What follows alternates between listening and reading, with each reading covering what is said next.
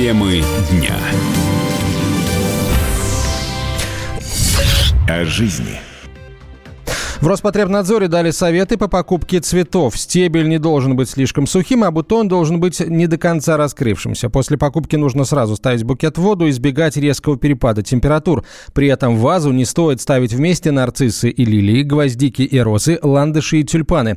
Еще несколько советов по определению свежести цветов дала президент Ассоциации российских флористов Валентина Сафронова. Нужно обращать внимание на то, что цветы были свежие. Каким образом это определить? Ну, как правило, обычно тюльпаны все-таки желательно покупать не совсем окрашенные полностью, а слегка зеленоватые. Они тогда дольше стоят в воде, а потому что тюльпаны имеют тенденцию, стоя уже будучи срезанными, стоя в вазе, еще вырастать. Причем довольно прилично, что сам стебель, что сам цветок. Поэтому я бы рекомендовала брать все-таки такие зеленоватые, слегка окрашенные бутоны, которые будут стоять значительно дольше, чем уже полностью расцвет лучше. Что касается роста, на розы надо смотреть внимательно в плане того, что вокруг основных лепестков есть так называемая рубашка. То есть это небольшие лепестки, такие они немножко корявые, скрюченные, как бы не сильно симпатичные. Некоторые думают, что это они больные или что-то. На самом деле это самые первые лепестки, которые закрывают бутон. И если они есть, это значит, что роза свежая, ее не обрывали. И главное то, что чешелистики, которые внизу под э, лепестками, они смотрели посмотрели вверх. Перед 8 марта стоимость букетов традиционно ползет вверх. Большинство растений э, импортируют в Россию из Колумбии, Эквадора, Кении, Голландии и Бельгии.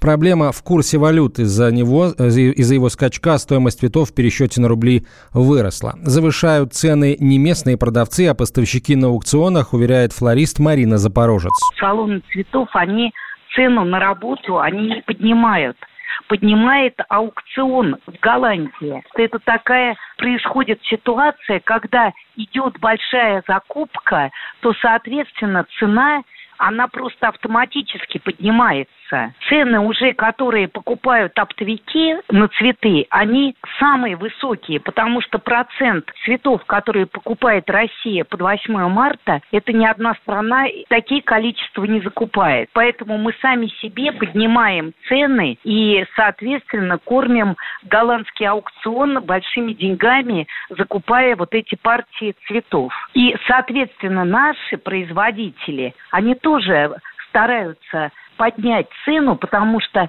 их технологии очень сложные, наших подмосковных совхозов, и они вынуждены, имея такие производства очень сложные, поднимать цены именно чтобы дать цветы к 8 марта.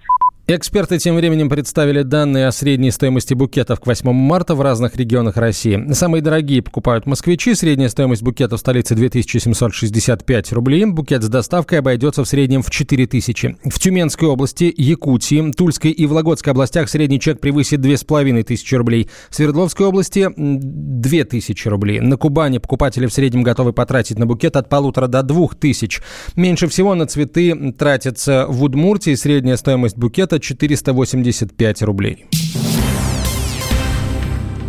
Комсомолка тем временем составила топ подарков, которые женщины вряд ли будут рады получить на 8 марта. Составлен этот список э, исключительно из неудачных примеров из реальной жизни. Женщины в красках описали, как они на самом деле реагируют на странные, хотя иногда и полезные вещи, которые дарят мужчины. В топ неудачных презентов попали плюшевые медведи вместе с прочими игрушками и сувенирами, кухонная утварь и неподходящая косметика. С чем еще легко попасть в просак, объясняет педагог-консультант по этикету Татьяна Николаева. Все зависит от ситуации. Нужно понимать, даря подарок, кому вы его дарите. Дело в том, что деловым партнерам и малознакомым людям нельзя, конечно же, дарить э, и косметику, и ароматы, пусть даже самые дорогие, самые удачные, может быть, новинки сезона.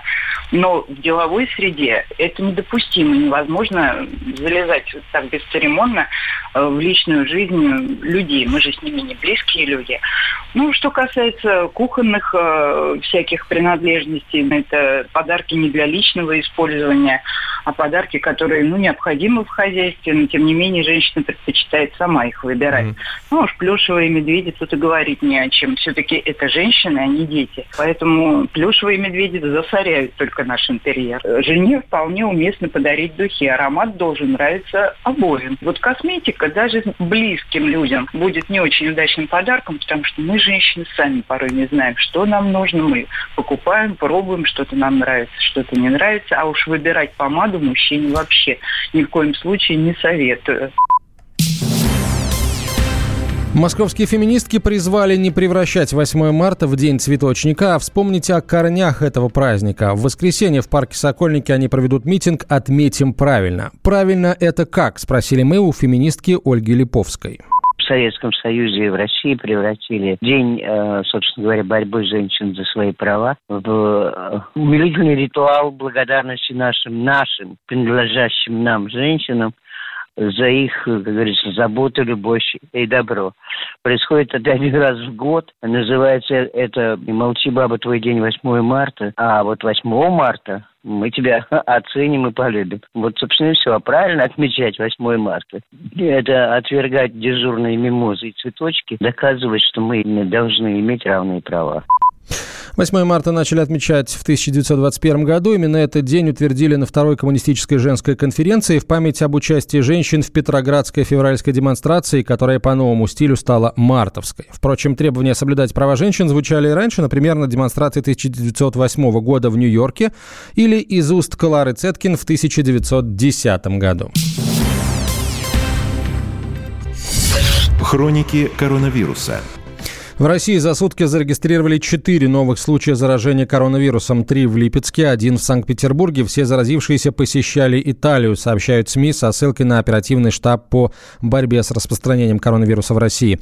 Первый россиянин, тем временем заболевший коронавирусом, выписан в Москве после выздоровления. По информации оперативного штаба речь идет о Давиде Берове. Он проходил лечение в инфекционной больнице номер один в Москве.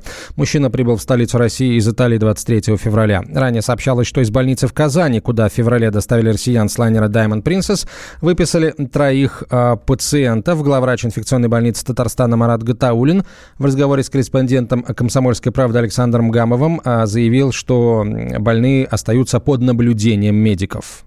Просто такая странная информация пошла, что якобы некоторых вы уже выписали, там, двоих, то ли троих, это так или нет? Пациенты находятся у нас в наблюдении, не переживайте. В Москве тем временем начали работу над инфекционным корпусом для борьбы с коронавирусом. Об этом сообщили в пресс-службе комплекса градостроительной политики и строительства столицы. Накануне Сергей Собянин поручил главе ведомства Андрею Бочкареву проработать вопрос о создании инфекционного корпуса с использованием быстро возводимых конструкций. В столице диагноз коронавирус э, поставили пятерым. Болезнь проходит в легкой форме. Никаких избыточных мер для контроля ситуации с вирусом не применяют. Вернувшимся из потенциально опасных стран рекомендуют оставаться дома в течение возможного инкубационного периода и внимательно следить за здоровьем. Наш коллега Иван Панкин накануне вернулся из Италии с пересадкой в Сербии и рассказал о том, что происходило в аэропорту. Да никак меня не проверяли. Я прилетел из Белграда. Собственно, прохожу паспортный контроль. Откуда прилетели? Из Белграда. А, ну проходите. Значит, э, прохожу паспортный контроль. Справа стоит огромный стол. За ним сидят два мужика, одетые, как фильмы про апокалипсис, с масками и с костюмами. Собственно, ну и смотрят на тебя, и все, и ты проходишь мимо них. В указе мэра Москвы к неблагополучным по коронавирусу странам относятся Китай, Южная Корея, Италия, Иран, Франция, Германия и Испания. Управление Роспотребнадзора по российской столице этот список расширило. В него попали также Соединенные Штаты, Норвегия, Великобритания и Швейцария.